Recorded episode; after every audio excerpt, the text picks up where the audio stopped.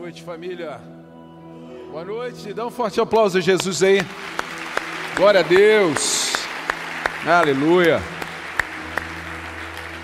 Boa noite para você que está em casa. Que Deus possa falar o teu coração também. Vai tirando todas as coisas que estão te distraindo aí na tua casa e preste atenção. Para de pular de YouTube em YouTube procurando pastor melhor. Para com essas coisas aí. Fica vendo a gente aí quietinho. Que bom que vocês estão aqui, amém? Onde é que estão as mulheres aqui dessa igreja? As mulheres estão até com medo de passar por mim, né? Daqui a pouco elas passam assim, ó oh, pastor, a minha inscrição está aqui, ó. Minha inscrição está aqui, pastor. Vou dizer uma coisa para vocês, a gente ainda tem vaga, isso não é bom. É bom por um lado, mas não é bom pelo outro. Hoje de manhã eu estava conversando com a igreja e falei o seguinte: você sabe quantos finais de semana tem num ano? Quem sabe? 52 finais de semana tem no ano. E você vai pegar um final de semana desse. E você vai participar dessa conferência, mulher. De repente você falou assim: ah, mas eu vou sair, eu vou passear, eu marquei uma viagem. Ah, eu sei lá. Tem alguma coisa que você marcou, alguma coisa que você inventou para esse final de semana. A gente tem uma conferência de mulheres no ano. Ou seja, tem uma oportunidade em 52 para você receber algo específico para a tua vida. De repente você pode pensar assim: não, mas está tudo certo, está tudo bem, está tudo equilibradinho. Essa é a maravilha de você pertencer a esse nosso Deus. Ele toca em áreas que nós nem percebemos que nós precisamos ser tocados.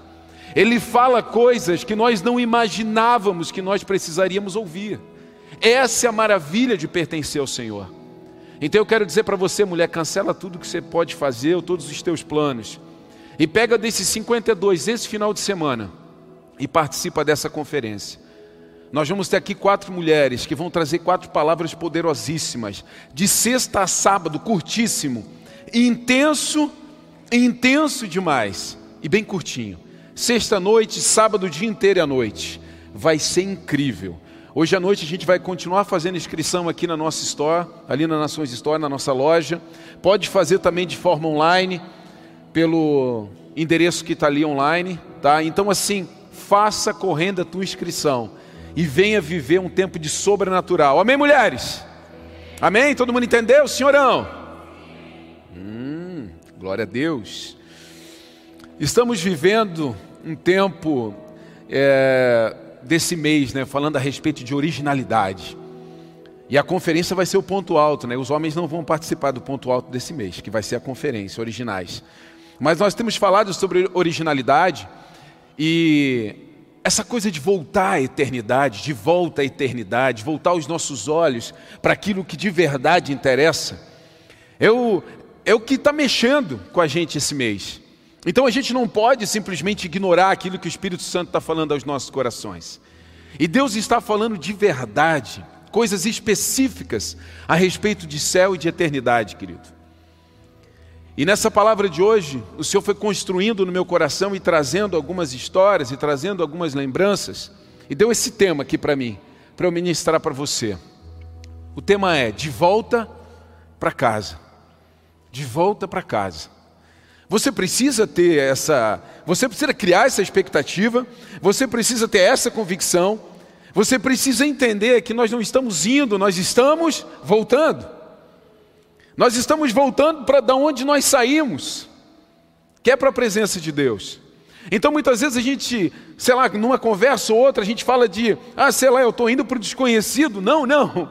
Se tem um povo que não está indo para o desconhecido, é o cristão, porque ele está voltando para a sua origem, ele está voltando para o braço do Criador que virou o Pai, que se tornou ainda mais íntimo.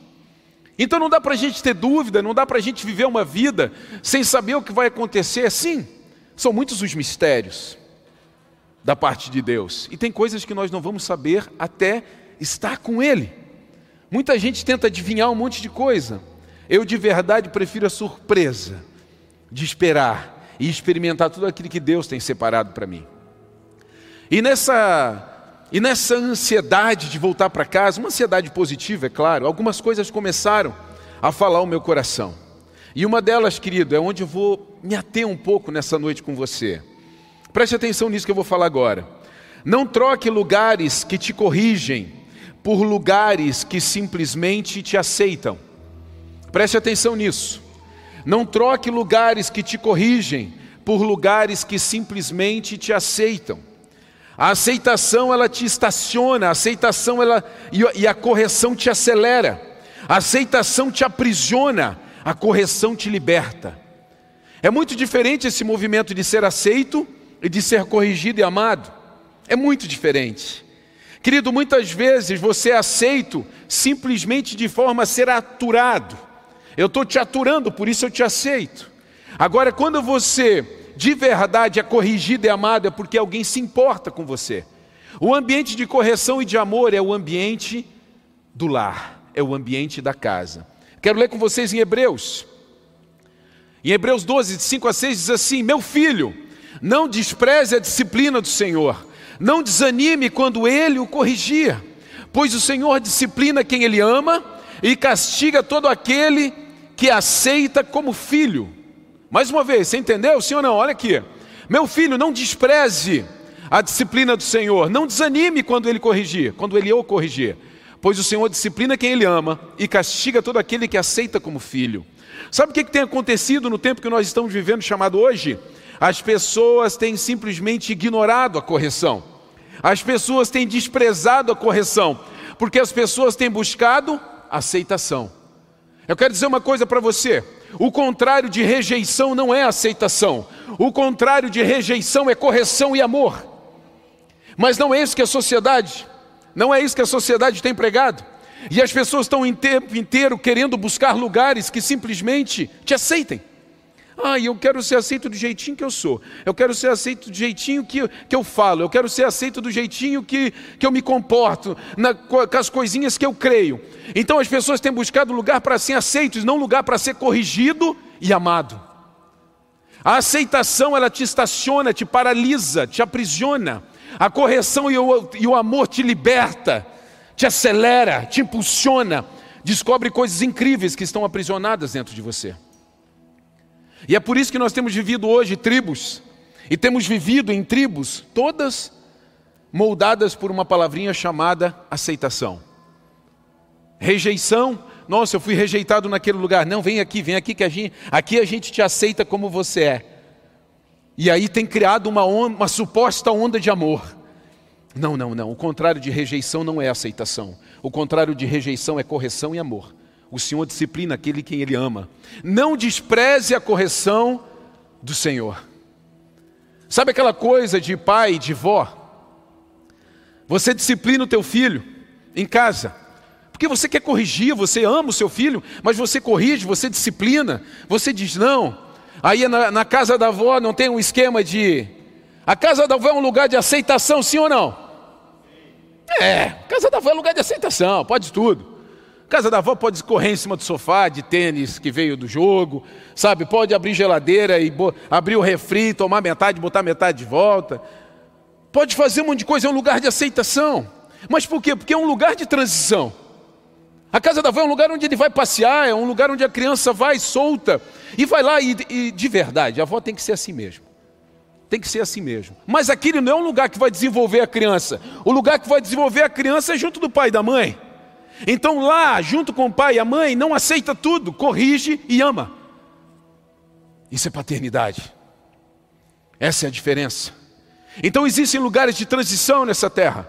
E esses lugares de transição são lugares de aceitação. Você não vai crescer num lugar de aceitação. Você não vai desenvolver habilidade nenhuma em lugar de aceitação. Você simplesmente vai se aprisionar cada vez mais. E as mesmas armas que você tem, todos vão ter.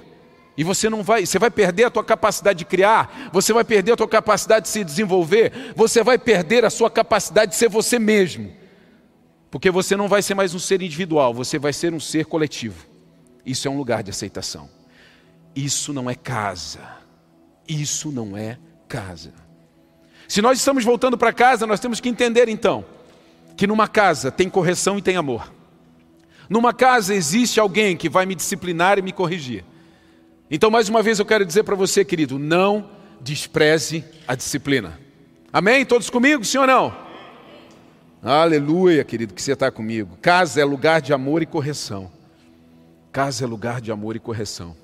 Quem aqui já, já correu do pai e da mãe o pai querendo dar uma chinelada, um, uma cintada, aquela das boas, quem? É, já correu, Gui? Imagino, né, Gui? Imagina os teus gritos: Oh, pai! Não me bata, pai!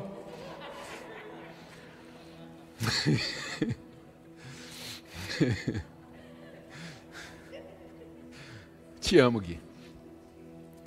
É um lugar de correção. E essas imagens, elas não fazem você ter ódio, fazem você lembrar que era preciso. Era preciso aquilo. Era preciso você ter aquele sentimento, era preciso você. Aquela corrida, querido, ficou marcada. Hoje de manhã Tiago estava aqui. A gente falou né, que o Tiago tinha, tem muitas histórias, né? De tipo, pai, por favor, não me bate, pai. Tem uma, uma que é o topo de tudo, né? Me perdoa, sei lá, um negócio assim. E o sogro estava subindo ferozmente a escada, já pronto para o sacrifício, né? Para fazer o holocausto. Então, assim, querido, tem coisa que você tem que fazer e pronto. Nós vivemos numa sociedade que está tudo assim, né? Não, eu vou para cá. Eu não sou aceito do meu jeito, eu vou para lá. Igreja. Ah, eu vou naquela igreja. Ah, eu não sou aceito, eu vou para outra. Eu vou para outra. Até eu inventar a minha. A, a última alternativa é você criar a tua igreja. Porque aí você dá o nome, você faz a tua liturgia, você, fa você faz tudo que você quer. Você bota estacionamento e fala assim: ah, eu quero estacionar aqui. Tem gente que reclama porque estaciona longe. Chega cedo.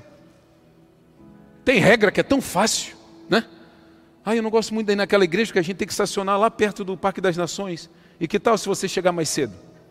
Você vai estacionar, meu Deus, aqui ó, do ladinho. Querido, tem coisa que é tão simples que não dá nem para a gente falar.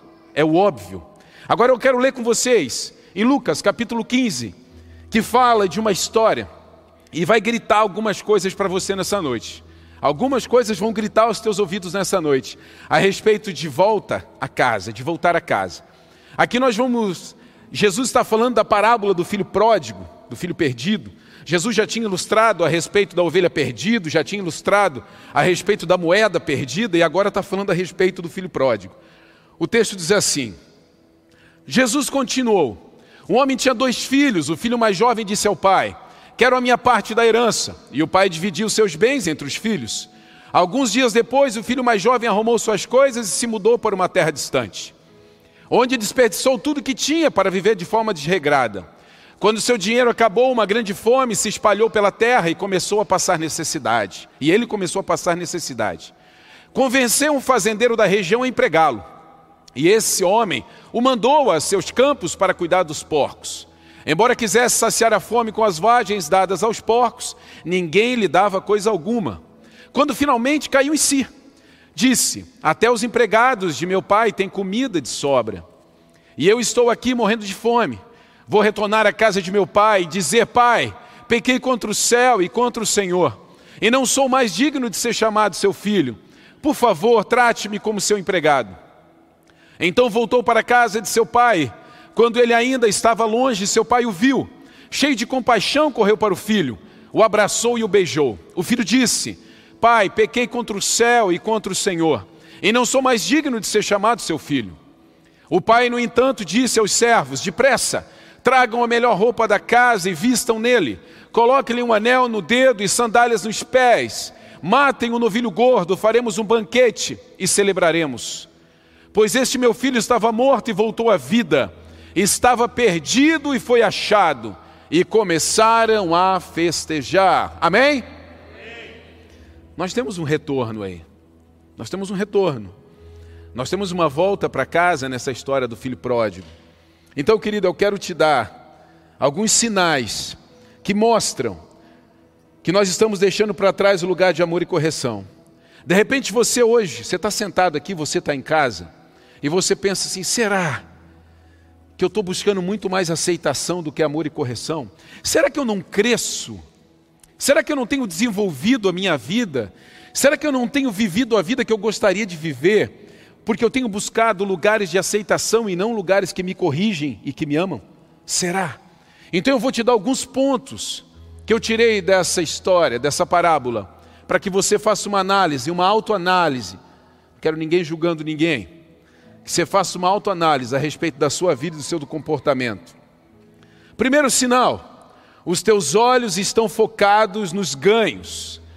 No verso 12, diz assim: O filho mais jovem disse ao pai: Quero a minha parte da herança. Os seus olhos estão focados no ganho. Os olhos daquele menino, daquele filho, já estavam focados nos ganhos, naquilo que o pai tinha, naquilo que o pai possuía. De repente você está aqui na igreja, você está aqui participando, você está aqui pertencendo, mas você está focado nos ganhos. O que, que a vida de fé pode me dar? O que, que vir para a igreja pode me favorecer? O que? De repente, ah, vai melhorar a minha vida profissional, vai melhorar meu relacionamento familiar, vai melhorar a minha, minha vida social? Sim, mas isso são acréscimos de uma vida de fé. Porque de verdade, o maior ganho de uma vida de fé é te tirar de um mundo de condenação e morte e te transportar para o mundo de eternidade com o próprio Cristo vivo. Esse é o maior ganho da vida de fé. E é a única promessa agarrada na cruz. Todas as outras dependem do teu esforço, do teu trabalho, dependem da tua motivação e da tua motivação ser correta. Mas de repente você ainda é a pessoa que vem para a igreja, vendo a igreja como uma grande prateleira de escolhas. De repente você está focado nos ganhos. Aquele menino convivia com o pai. Aquele menino tinha o que o pai tinha. Ele já tinha direitos. Mas chega um determinado momento, querido, quando você fala, é porque o coração já está cheio. A boca fala do que o coração está cheio. Então, quando você fala, é porque há muito tempo você pensa e há muito tempo você sente. O último movimento do ser humano é falar, mas você já está pensando e sentindo há muito tempo. Então, quando aquele jovem chega para falar, eu quero a minha parte, ele já estava focado naqueles ganhos há muito tempo. Ele já estava pensando e vivendo nisso há muito tempo. Então, de repente, você hoje pensa muito no que você pode ganhar, você pensa muito no que você pode evoluir. Eu quero dizer uma coisa a você: se atenha somente à eternidade. E quando chegarem os acréscimos, quando chegarem os bônus celestiais, você vai celebrar mais do que nunca. Agora, se você colocar os teus olhos somente nos ganhos, vai chegar uma hora que você vai olhar no espelho e vai dizer: por que, que eu estou indo nessa igreja mesmo? Por que, que eu estou indo num grupo de crescimento mesmo? Por que, que eu estou indo numa escola mesmo? Por quê? Estou ganhando nada com isso? Como assim que você não está ganhando nada? Como assim? Você já ganhou há dois mil anos atrás sair de condenação e morte e ir para a eternidade. Você já ganhou. Só que existem muitas pessoas que estão ainda pensando: o que, que eu vou ganhar em pertencer? O que, que eu vou ganhar em servir a igreja? O que, que eu vou ganhar em ser um voluntário? O que, que eu vou ganhar em ofertar e dizimar na igreja? Se você estiver focado nos ganhos, esse é um mau sinal para a sua vida. Preste atenção, eu vou te dar aqui alguns sinais. Primeiro deles, olhos focados nos ganhos. Isso é sinal de quem está se afastando da casa sem perceber. Segundo, ausência e distanciamento. Alguns dias depois, o filho mais jovem arrumou suas coisas e se mudou para uma terra distante. Ausência e distanciamento. De repente você era uma pessoa presente, frequente, você fazia parte. Querido, se tem uma coisa nessa igreja que a gente não quer, é que você seja um louco, alucinado, que você abandone família, que você fique aqui dia e noite. Não. Existe moderação para tudo, inclusive para o serviço na igreja do Senhor. Mas tem pessoas que começam num tempo de, de, de, mergulhar, de profundidade, quando você menos percebe, essa pessoa está ausente, essa pessoa já não é mais frequente, essa pessoa trocou os horários que dava para o Senhor por coisas pessoais e às vezes banais, supérfluas na sua vida. Então, quando você menos percebe, você já não está. Ah, eu ia naquele grupo de crescimento, mas não vou mais. Eu comecei a fazer uma escola, mas parei no meio e não fiz mais nenhuma. Ah, eu vim um pouco mais aqui ter comunhão durante a semana na, na cafeteria, por exemplo, porque sempre tem comunhão aqui, sempre tem alguém tomando um café, uma boa conversa. Eu não venho mais. Então, um segundo sinal que você pode estar se afastando da casa, você pode estar se afastando do lar, é a ausência. O texto fala que esse jovem, ele pegou, ele estava focado no ganho, único exclusivamente. Quando teve acesso, ele fez o quê? Foi para uma terra distante. De repente você está se distanciando, porque você já recebeu o que você queria. De repente você está se distanciando porque aquilo que você queria na prateleira da fé, você já pegou. E aí você não precisa mais estar. É um grande erro. E um baita de um sinal. Que de repente você está se afastando da casa e da presença do Senhor. Terceiro ponto: perdas e sofrimento.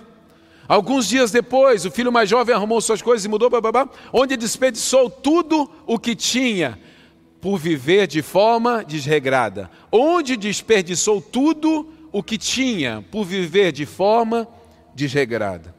Perda e sofrimento. Você começa a perder, você começa a jogar um jogo que, que dá sempre errado para você, você começa a sofrer pela distância, você começa a sofrer pelas suas escolhas, você começa a sofrer pelas decisões equivocadas, você já não tem bons conselheiros ao teu redor porque você se afastou. Você está ausente. Você já não está sentando em boas mesas. Você não está jamais abrindo os teus ouvidos para quem de verdade você deveria abrir. Então você começa a perder e começa a sofrer sozinho. A solidão é uma decisão, querido. A solidão é uma decisão de pessoas desregradas. O que é solidão? É uma decisão das pessoas desregradas. É uma decisão das pessoas que não querem e não gostam de cumprir regras. Isso é solidão. Isso é solidão. Então você começa a perder, você começa a sofrer, você começa a sentir que não é mais assim, que você já não é mais o mesmo, que a vida não tem mais prazer, você já não vê prazer na relação do casamento, homem e mulher, você já não vê prazer na relação de paternidade, você com seus filhos, seus filhos, os filhos com os pais. Por quê? Porque você começou a focar errado, a se ausentar e você começou a perder e sofrer. Esses são os passos de quem está se ausentando. Esses são os passos e muitas vezes esses passos são imperceptíveis. Você já está vivendo, querido, algumas dessas coisas e não percebeu, porque o teu corpo físico está vindo. A tua estrutura física está vindo num culto, mas você já foi. Às vezes a gente senta e conversa com algumas pessoas, e é óbvio, querido, que eu não vou ficar aqui cobrando presença, faz tempo que não faço isso. Aprendi com a vida, não cobro presença de ninguém. Eu falo sim, que quando você não participa, você perde. Porque o corpo é a, é a maravilha. O corpo o corpo, querido, para nós que estamos sobre essa terra, é a presença viva de Deus. Se Cristo diz que Ele é o cabeça do corpo, então quando você não faz parte do corpo, você não ouve a Cristo. Você não tem a sensibilidade de ter Cristo como cabeça. Então quando você está no corpo, querido, uau, as coisas vão bem. Agora, quando você começa a se ausentar do corpo, corpo que eu digo é igreja, corpo que eu digo é isso aqui, é comunhão, é vir no domingo, é ver as pessoas, é abraçar, é sorrir, é perguntar como é que está. Você começa a sofrer. E você começa a sentir dores que você nunca pensou que sofreria, porque você está longe de casa. E aí você busca aceitação, você busca as pessoas que dizem que não precisa. Ah, Digita lá no Google, pessoas que dizem, no YouTube, melhor, né? Tem um monte de, de pastor de YouTube. Pessoas que pastores que dizem que não precisa congregar. Pastores que dizem que não pode. Vai achar. O que, que você está buscando? Aceitação. Alguém que aceite o teu pensamento errado. E vou dar uma notícia: você vai aceitar, você vai achar essa pessoa. Você vai achar essa pessoa. Corra atrás dela, abrace ela e viva com ela. Mas o destino que ela vai apontar para você não é o mesmo que a igreja de Jesus tem apontado para nós. Amém? Mais um ponto: viver necessidades que nunca imaginou passar. No verso 14b fala: E ele começou a passar necessidade. Dinheiro acabou, houve uma grande fome que se espalhou sobre a terra e ele começou a passar necessidade. A pergunta que eu te faço: dentro da casa do pai, querido, se, te, se aquele homem dividiu a herança, tinha coisa. Sim ou não? Se dividiu a herança, pegou, o menino foi, gastou toda a herança, significa que tinha coisa. Tinha coisa para repartir. Então, dentro de casa ele não tinha necessidade, dentro de casa você não passa necessidade. Querido, preste atenção. Necessidade é muito diferente de você querer mergulhar o tempo inteiro, sabe, em, desfrutar de coisas, sabe, supérfluas. Então, dentro da casa você não passa necessidade. Perto do corpo, fazendo parte do corpo, você não passa necessidade. Tem tudo à tua disposição. As pessoas, perdão, as pessoas quando saem da igreja que notam, nossa, eu tinha pessoas maravilhosas do meu lado que davam conselho em áreas da minha vida que eu nunca percebi. Pessoas davam conselho numa área de negócios, na área emocional, na área profissional, na área familiar. Meu Deus, dentro da igreja, como uma coisa flui. Só que você só percebe quando você sai. Você só percebe quando você está ausente. E esse jovem, ele tinha uma condição financeira sim abastada. Ele tinha tudo que ele, tinha, que ele queria. Ele tinha acesso a tudo que ele queria. Mas ele sai, ele resolve pegar a parte dele e sumir, querido. Só que assim, aquilo que é para você desfrutar como corpo, você nunca vai conseguir desfrutar sozinho. Nunca. Nunca. E esse jovem sai. E chegou no tempo que ele começou a passar necessidade. De repente, hoje, você está passando necessidades que você nunca imaginou passar. Essa necessidade pode ser emocional, essa necessidade pode ser espiritual, daquele, daquela, sabe, aquele sentimento, aquela angústia, a, aquela tristeza que você não consegue superar. Isso é fruto de distanciamento, isso é fruto de deslocamento do corpo, isso é fruto de você estar longe de casa. Você começa a passar necessidade, você começa a sentir coisas que você nunca sentiu antes, porque você está longe de casa. Você está longe de casa. Você até aceita onde você está, mas você não tem sido disciplinado, orientado e destinado. A correção e a disciplina te apontam destino, querido. A aceitação te estaciona, te estaciona, te paralisa. E esse jovem começa a passar por necessidade que ele nunca imaginou passar. E de repente hoje você está vivendo esse mesmo tempo, sentindo necessidade.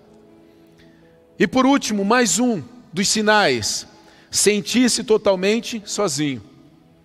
Embora quisesse saciar a fome com as vagens dadas aos poucos, ninguém lhe dava coisa alguma. Solidão.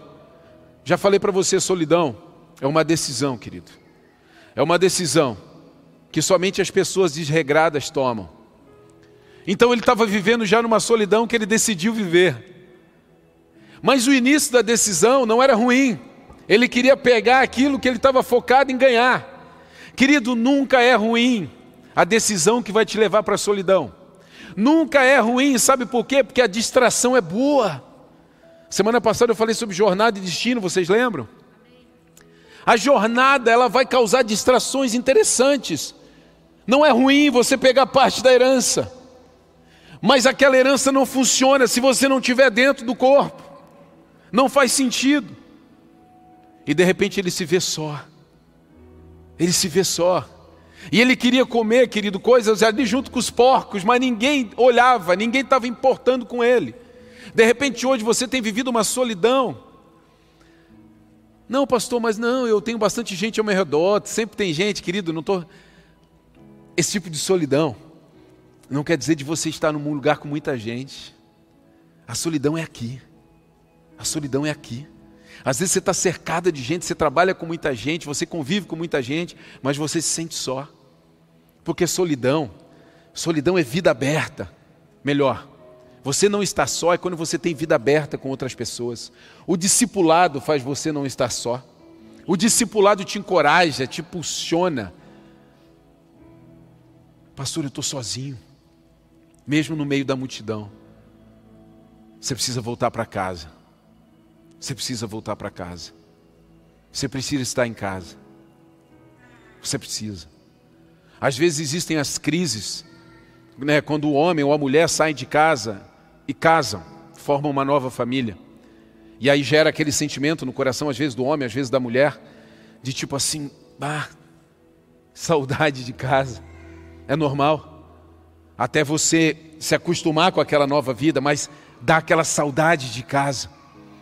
Por quê? Porque lá você tinha aquele abraço, aquele cuidado, aquela receptividade. Era casa. Era o lugar que te orientava, era o lugar que te disciplinava, é o lugar que ensinou você ir além. Você sente saudade. Não sei se aconteceu com alguém aqui. Comigo também aconteceu. Então você começa a perceber que a casa é o lugar que te impulsiona. E esse jovem, ele tinha tudo, mas abriu mão por sentimentos, por desejos e começou a se afastar. Mas foi um afastamento, querido, que não foi planejado. De repente hoje você está longe. Você está longe dos sonhos que Deus tem para a tua vida. Você está longe de projetos que Deus tem para você. Você está deslumbrado com coisas nessa terra. Você está deslumbrado, querido, com coisas naturais. Você está deslumbrado com projetos. Querido, para. Deus é muito maior do que Ele colocou nas tuas mãos. Deus é muito maior do que os projetos que Ele te deu. Deus é muito maior do que as amizades, do que o casamento que Ele te deu. Deus é muito maior. E por isso Ele precisa ser primeiro na sua vida, Ele precisa primeiro, ser primeiro na sua casa. Volte para casa. Volte para casa.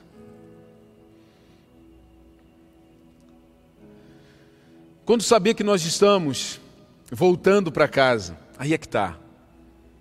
De repente você em algum desses sinais você percebeu, nossa, eu, de alguma forma eu tenho me afastado, eu tenho focado em coisas equivocadas, eu tenho sentido, eu estou ausente, eu não estou eu não tô tão presente, eu não estou fazendo tanto parte como eu deveria, eu tenho sentido sim uma solidão, eu tenho passado por necessidades que eu não imaginei passar, eu estou realmente, me sinto fora do corpo. Quando que eu sinto que eu estou voltando? Quando sua mente lembrar mais da sua origem do que da jornada. Esse jovem começa e 17 diz: quando finalmente caiu em si, até os empregados de meu pai têm comida de sobra e eu estou aqui morrendo de fome. Ou seja, pum, deu um clique na mente. Ele começou a lembrar da origem. Ele começou a lembrar de onde ele saiu. Ele começou a lembrar daquilo que ele construiu o caráter dele. E ele começou a lembrar de casa. Ele começou a pensar nas coisas que tinha. E ele começou a fazer pequenas comparações nas coisas que tinha. Querido, você precisa lembrar da palavra que Deus colocou no teu coração, do sonho que Deus depositou na sua vida. Daquele que se entregou na cruz por você e falou que vai te amar para sempre. Daquela pessoa que te abraçou, te envolveu e disse: Eu vou caminhar contigo, eu vou te amar, eu vou cuidar, eu vou te disciplinar. Eu vou te ajudar o tanto que for preciso, para que você cresça, para que você não desfaleça. Ele começou a ter lembranças da origem. Ele esqueceu um pouco da jornada e começou a ter lembrança da origem. Pare de pensar na jornada e comece a lembrar da origem. Comece a lembrar de quem Deus é, de quem Ele fez de você, da paixão que Ele colocou no teu coração, do desejo que você precisa ter ardendo e queimando dentro de você mesmo. Isso é um sinal que você está voltando para casa, isso é um sinal de que você quer as coisas do Senhor em primeiro lugar. E isso é que nos apaixona, isso é que nos impulsiona isso é uma certeza de que você quer estar num lugar de amor e correção. Segundo ponto, arrependimento. Arrependimento. Vou retornar à casa de meu pai e dizer: Pai, pequei contra o Senhor, contra o céu e contra o Senhor. Arrependimento. O coração do ser humano, querido, é muito duro. Ele é enganoso. É duro, é enganoso. Ele muitas vezes ele ele trabalha totalmente contra aquilo que nós devemos fazer em Cristo. O arrependimento precisa ser diário. Você tomou uma decisão errada, se arrependa. Você decidiu por algo que depois você viu que não foi a melhor decisão, se arrependa. Volte para casa. Mas às vezes a gente tem tanto orgulho, às vezes a gente está com o coração tão cheio de soberba, que a gente não tem coragem de voltar. A gente não tem coragem de dobrar os joelhos de dobrar o nosso serviço e dizer: Senhor, eu pequei contra ti. Eu pequei contra os teus princípios, eu pequei contra a tua palavra, eu pequei contra a igreja, eu pequei contra pessoas que me amaram. E eu quero me voltar para ti, Senhor. Eu quero me voltar para ti. Volte para casa, querido. Volte para casa. Vocês estão comigo, amém? amém? Aceitar o recomeço. Aquele jovem, ele fala dentro desse texto, Pai, você não precisa nem me chamar de filho. Eu não quero nem me achegar a Ti agora mais como filho. Eu quero ser teu empregado. Eu quero começar do zero. Não me importa título, não importa o que eu fiz, não importa nada do que eu construí nesse tempo. Eu quero recomeçar, mas eu quero vir do zero. Eu quero construir tudo de novo. Eu quero fazer tudo de novo. Eu quero me sujeitar. Eu quero aprender. Eu quero estar no lugar que me corrija, eu quero estar no lugar que me ame, eu quero estar no lugar que me eleve. Esse é o princípio. Eu não só quero estar no lugar que me aceite. Essa é a maior cilada dessa temporada que nós temos vivido. As pessoas têm buscado meramente aceitação. E nós temos criado, meu Deus, tribos gigantérrimas em lugares de aceitação. Você precisa, querido, aceitar o recomeço. Celebre mesmo na humilhação. Pois este meu filho estava morto e voltou à vida, estava perdido, foi achado, e começaram a festejar. Celebre mesmo na humilhação. Tem gente que vem com aquele. A gente trabalhou com o jovem muito tempo, e o jovem ele é danado. O jovem, quando ele está triste, ele quer mostrar que está triste. É igual a mulher quando está braba que quer mostrar que está braba. Sim ou não, homens? a gente não dá bola, mas ela quer mostrar que está braba. E ela mostra. E ela mostra.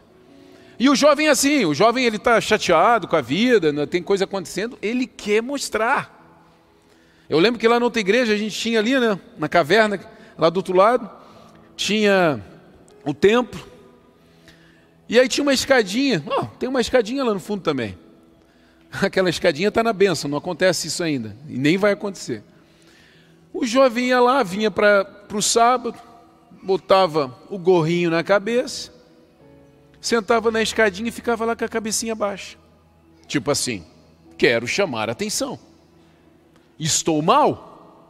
Alguém vem orar por mim. Me ajudem. Socorro.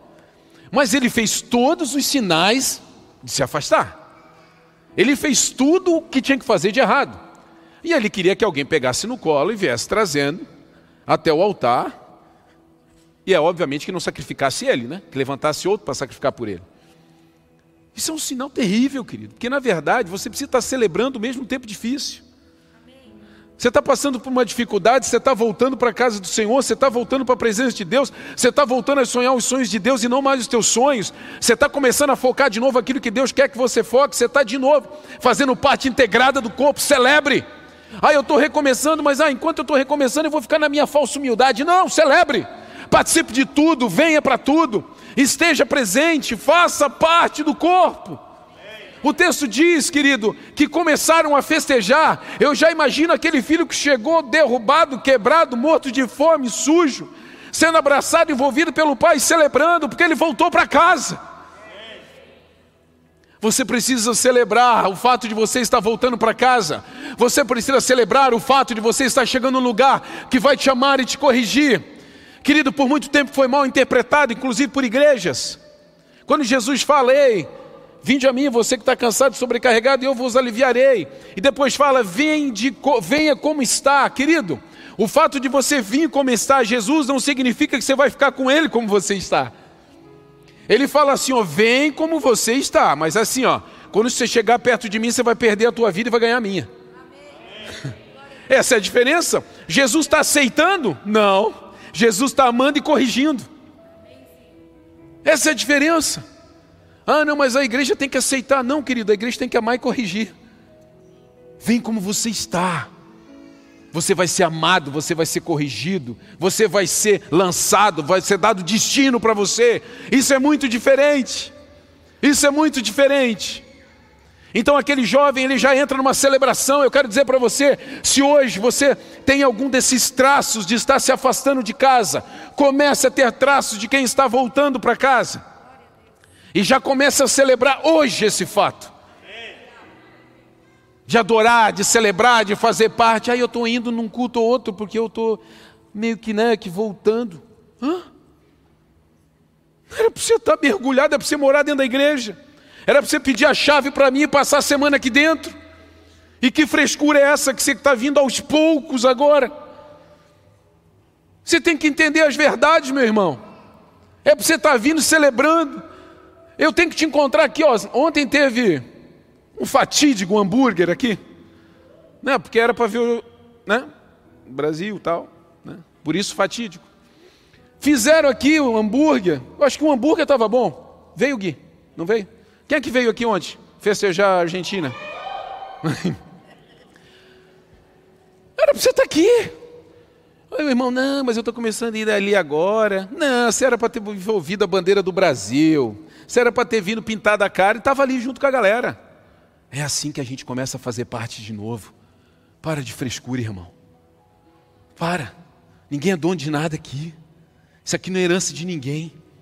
Faça parte, desfrute daquilo que Deus tem separado para você. Volta para casa. Volta a viver os sonhos que Deus ardeu e queimou um dia no teu coração. Tome cuidado. Sempre que existe um retorno, também existe juízo e inveja. Sim ou não? Sempre que tem um retorno, tem gente que. Hum, ah, fulana voltou? Ah, sabia que ia voltar. Ah, aquele lá não é o fulano. É o irmão mais velho da história. Tem um irmão mais velho nessa história. E esse irmão mais velho, sabe, ele é blindado com inveja, com juízos, querido. Assim como tem gente, tem os irmãos mais velhos dentro da igreja que ficam só reparando. Ah, aquela ali chegou agora e já está participando. Ai, que bonito. Chegou ontem e já está lá na casa do pastor. Eu estou há 10 anos e nunca fui. O problema é teu. A pessoa foi mais esperta, a pessoa celebrou mais. Eu quero a gente feliz. Vou dar uma, vou dar uma dica para vocês. Não é dica, uma informação. Eu e a Cris agora, as últimas duas refeições nossas, janta e almoço, foram em dois casais que estão há pouquíssimos tempo dentro da igreja. E tem gente que está aqui há décadas, que eu não sei nem onde mora. Não é seta. Não estou lançando seta. Não é seta. É só uma informação, tá? Mas é assim, querido, o irmão já chegou celebrando, já chegou convidando, já chegou, pastor, vamos lá, pastor. Vamos. Tudo que eu quero é ir, meu irmão. Tudo que eu quero é ir. Um almocinho de domingo com churrasco, pelo amor de Deus, eu vou negar onde? Versículo 25 a 31, ali o irmão mais velho aparece. E o irmão mais velho aparece, querido. E nós precisamos saber se comportar. Porque o irmão mais velho, quando aparece, ele, ele, ele vomita um monte de coisa.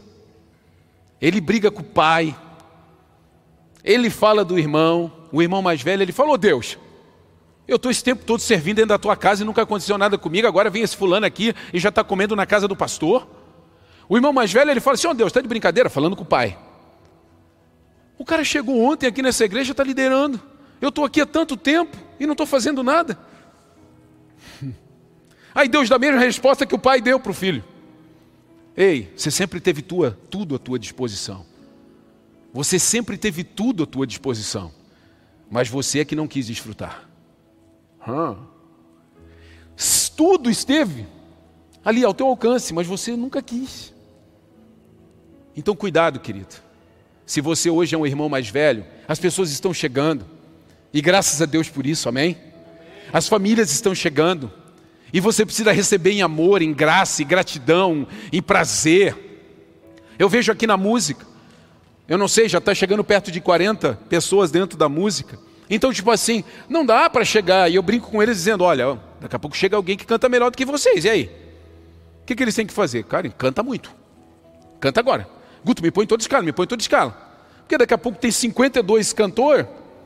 Aí o cara que reclamava porque cantava todo domingo vai cantar uma vez a cada dois meses. Então, querido, desfruta daquilo que você tem agora, desfruta daquilo que Deus colocou nas tuas mãos, desfruta do chamado e do talento. Você está esperando o quê? De repente você é o irmão mais velho hoje aqui. E você está olhando e observando muita coisa, você está julgando, você está brigando com Deus. Quero dizer uma coisa para você: tudo está à sua disposição. Faça. Ah, eu quero ser um líder nessa casa, seja. Eu quero ser um discípulo vibrante nessa casa, seja, pelo amor de Deus. Eu quero ser o maior ofertante dessa casa. Alguém com esse desejo? Por que esse povo não tem desejo assim? Tem gente que fala assim para mim, eu acredito, pastor, eu quero dar o maior dízimo dessa igreja. E eu vou, eu oro, eu abençoo a vida dele. Querido, você já pensou que se você for o maior dízimo da igreja, teu salário também vai ser o maior? Mas tem gente que passa assim, não, tá louco, vou dar um dízimo desse. Eu não quero nem ganhar 10 mil para ter que tirar mil por mês. Senhor, me poupe de ganhar 10 mil. Que eu ganhe 3 e dê só 300 que eu não sinto. Essa é a mentalidade do miserável. Essa é a mentalidade do filho marvado. É o filho que está focado só no ganho. Aí bota no bolso, sai, compra tudo errado e daqui a pouco está aí. Comendo com os porcos. Querida, essa é uma noite para você entender sendo o filho mais velho ou sendo o filho mais novo, existe uma casa esperando por você. Existe uma casa à tua disposição. Eu quero despertar, querido, como igreja, como a igreja das nações, o ministério que Deus colocou dentro de você, o chamado que Deus colocou dentro de você.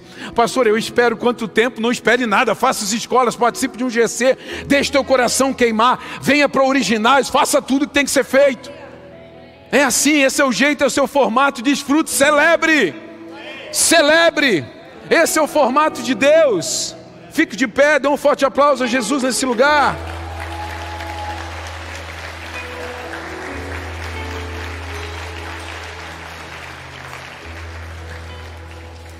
Celebre a chegada de todos, querido. Isso indica que a casa está cumprindo seu propósito. Você tem que celebrar quando pessoas estão vindo. Hoje está sendo um domingo maravilhoso. Para mim que venho, né? De manhã e à noite, o pessoal da música também vem e está aqui em cima comigo e observa. Tivemos casa praticamente cheia pela manhã, casa praticamente cheia à noite. Isso é lindo, isso é maravilhoso. É, isso é um sinal que nós precisamos urgentemente comprar mais cadeiras. Isso é lindo. Então, cada um fazendo o seu papel como filho, querido, fique tranquilo. Fique tranquilo. Mas a chamada nessa noite é: volte agora para o lugar que vai te amar e te corrigir. Volte agora. De repente você está no lugar, às vezes a fuga para dentro de casa é para ser aceito. Sabe aquela coisa do filho? Que hoje está em moda falar, né? Aquele filho lá que já é velho, mas vai lá reclamar tudo para a mãe. Ai, mãe, é porque a esposa, né? Ela falou para eu lavar a louça, mãe. Aí a mãe, não acredito. A mãe ainda ajuda, né? Não acredito. Ele vai para um lugar onde? De aceitação. Que a mãe vai abraça, ai tadinho dele, como assim lavar louça? Aquela cobra te mandou lavar louça? Ele vai para um lugar de aceitação, porque em casa, meu irmão, em casa é correção, sim ou não? em casa você tem amor, mas tem disciplina. Tem amor, mas tem disciplina. Tem mais amor. Mais amor e menos disciplina. Não, não, não. Tem que ter, tem que ter. Querido, essa é uma noite de você tomar posição. Essa é uma noite de você falar assim: se eu estou facinho, facinho para voltar para casa. Estou facinho, facinho para voltar para os projetos que queimam meu coração e sempre queimaram. Senhor, estou facinho, facinho para tirar os meus olhos, Senhor Deus, de tudo aquilo que tem me afastado. E começar, Senhor Deus, a me humilhar, Senhor Deus, a me arrepender e voltar para o centro da tua vontade. Voltar para casa. Voltar para o original de Deus. Feche os teus olhos do teu jeito. Fale com o Pai nesse instante. Fale com Ele. É importante que você faça uma reflexão de como que está a tua vida. Se de repente tem algum desses pontos, algum desses itens que falamos aqui, se alguns desses sinais estão na sua vida já, alguns dos sinais de afastamento estavam em mim, mas nessa noite eu não quero. Eu quero despertar e acelerar sinais de volta, de retorno, de reaproximação. Eu quero me arrepender, eu quero voltar ao centro da tua vontade. Eu quero parar de me distrair. Eu quero parar de buscar, Senhor Deus, coisas erradas, Senhor Deus, em um lugar que é para buscar eternidade e salvação. Fale com Ele, fale com Ele do teu jeito, no teu jeito, no teu formato, mas abra o teu coração, abra o teu coração, deixa o Espírito Santo te abraçar, deixa o Espírito Santo te convencer, deixa o Espírito Santo ser mais forte do que você, querido. Estou só, posso ouvir a sua voz. Meu coração é teu, quero em teus braços descansar. Sou teu filho, é bom estar contigo como um filho. Sente a presença do Pai ao seu redor.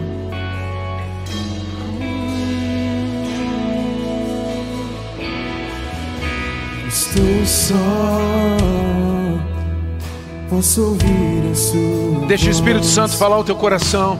Meu coração é teu, quero em teus braços descansar. Sou teu filho,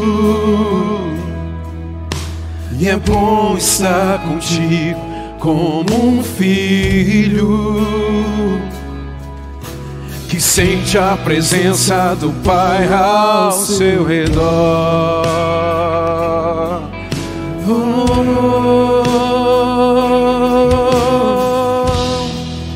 Vou olhar em teus olhos, vou jogar-me em teus braços como criança me gira no ar. Esse é o instante que eu espero. Esse é o momento que eu mais quero. A hora de te encontrar. Vou olhar em teus olhos. Vou jogar-me em teus braços como criança me gira no ar. Esse é o instante que eu espero. Esse é o momento que eu mais quero. A hora de te encontrar. A hora de sim, a hora, sim, a hora de te encontrar. Vou olhar em teus olhos. Diga, Senhor, eu quero me encontrar contigo nessa noite. Eu quero ser acelerado para o teu propósito. me gira no ar. Esse é o instante que eu espero. Oh! Esse é o momento que eu mais quero. A hora de te encontrar.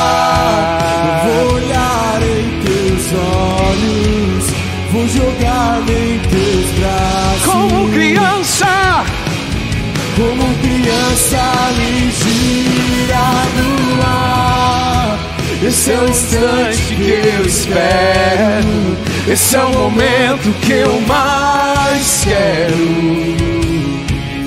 A hora de te encontrar. Eu te amo.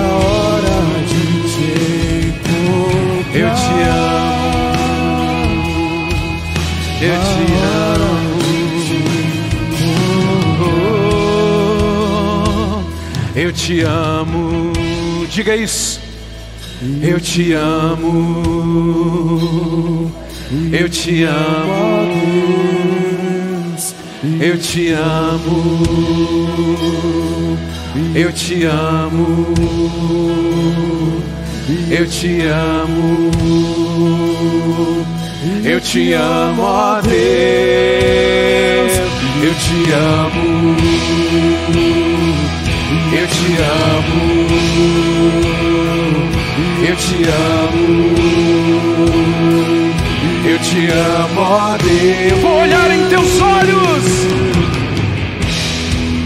vou olhar em teus olhos vou jogar-me em teus braços. Como criança, como criança me no ar. Esse é o instante que eu espero. Esse é o momento que eu mais quero. A hora de te encontrar. Essa é a hora de você se encontrar com o Senhor.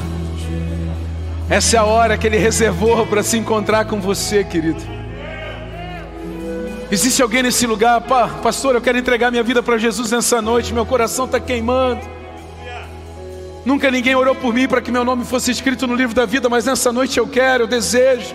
Levante sua mão aí onde você está. Eu quero orar por você. Não perca essa oportunidade. Essa é a hora de você se encontrar com o seu propósito. Essa é a hora de você ser aceito, essa é a hora, querido, de você ser liberto, essa é a hora, querido. Levante sua mão onde você está, eu quero orar por você. Aleluia, aleluia, glória a Deus. Aleluia, glória a Deus. Vem aqui à frente, eu quero orar por vocês. Vem aqui à frente. Vem aqui à frente, vem aqui, eu quero orar por vocês. Tem mais alguém? Vem aqui à frente. Eu quero orar por você. Eu quero orar por você. Vem aqui à frente, eu quero orar por você. Aleluia. Essa é a hora, essa é a hora, essa é a hora. Essa é a hora de te encontrar. Oh. Aleluia. Existem pessoas nesse lugar que já tiveram experiências com Jesus, mas se afastaram, seus corações ficaram gelados e nessa noite, assim como o filho pródigo, estão voltando para casa. Tem alguém que eu quero me reconciliar, eu preciso me reconciliar, eu preciso voltar para casa. Tem alguém, levante sua mão onde você está. Tem alguém, isso não é vergonha, querido. Isso não é vergonha, não. Tem alguém, glória a Deus, vem aqui. Eu quero orar por vocês também, vem aqui. Vem cá, vem cá correndo. Vem cá correndo, vem cá correndo. Esse é o tempo. Fique aqui, fique aqui. A hora de te encontrar, eu te amo. Oh. Estenda sua mão para cá, igreja. Estenda sua mão para cá, igreja. Aleluia. Aleluia.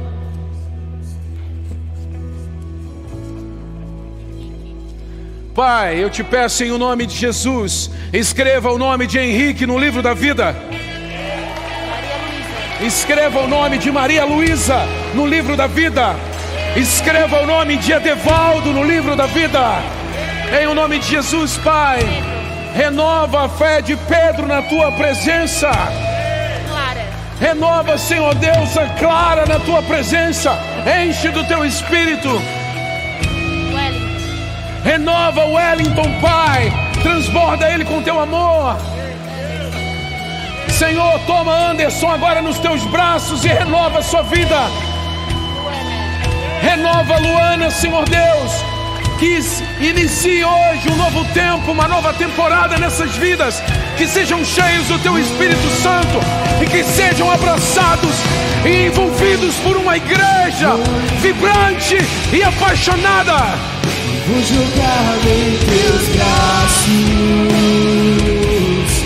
Como criança me gira no ar Esse é o instante que eu espero. Esse é o momento que eu mais quero. A hora de te encontrar. Vou olhar em teus olhos. Vou jogar-me em teus braços. Como criança me gira Esse é o instante que eu espero Esse é o momento que eu mais quero A hora de te A encontrar. hora de Oh! te encontrar Oh, Jesus. Vou olhar em teus olhos Vou jogar-me em teus braços. Como criança me gira no ar. Esse é o instante que eu espero Esse é o momento que eu mais quero. A hora de te encontrar. A hora de te encontrar.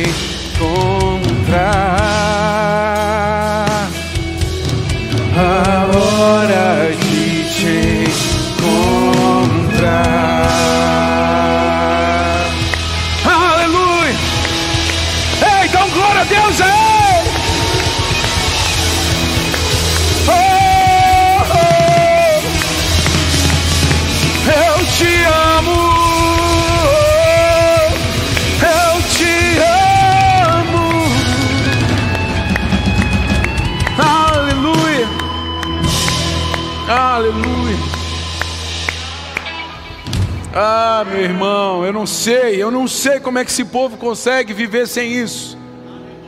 Eu não entendo. Eu não entendo. Você está sendo disparado para uma nova temporada nessa noite. Preste atenção. Você está voltando para casa. E em casa, meu irmão, tudo flui. Tudo flui.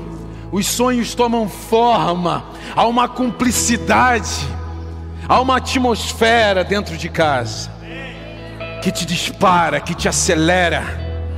Prepare-se para um tempo de amor e de correção. Prepare-se para um tempo de aceleração. Prepare-se para um tempo de intensidade. Amém? Oh, glória a Deus, meu Deus do céu. Cris, eu quero te pedir, você deixar eu vir sexta-feira, porque, ah, homens, nós vamos perder essa conferência, vai ser. Eu queria muito estar aqui sexta-feira, queria muito estar aqui. Ah, vamos fazer alguma coisa, né, Vitinho? Vamos fazer alguma coisa, quem sabe um churrasquinho, um negocinho. Aqui na praça, sem atrapalhar. A gente bota o pit aqui do lado sem atrapalhar, tá? Quem, os homens concordam da gente fazer um negocinho aqui? Ó? Isso, isso. Depois a gente combina. Amém, querido? Levante sua mão, não esqueça, passe lá na loja.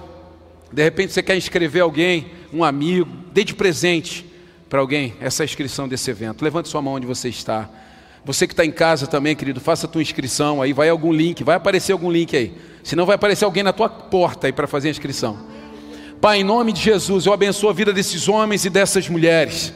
Senhor Deus, obrigado pela palavra que corta o nosso coração, Senhor Deus, pela palavra que separa, Senhor Deus, as nossas emoções da razão do espírito.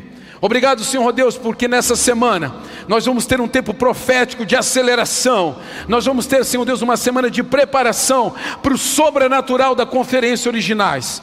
Eu abençoo a vida desses homens e dessas mulheres e dessas casas, em o nome santo de Jesus Cristo. Sejam cheios do Espírito Santo de Deus, e aos que creem, digam: Deus abençoe, queridos.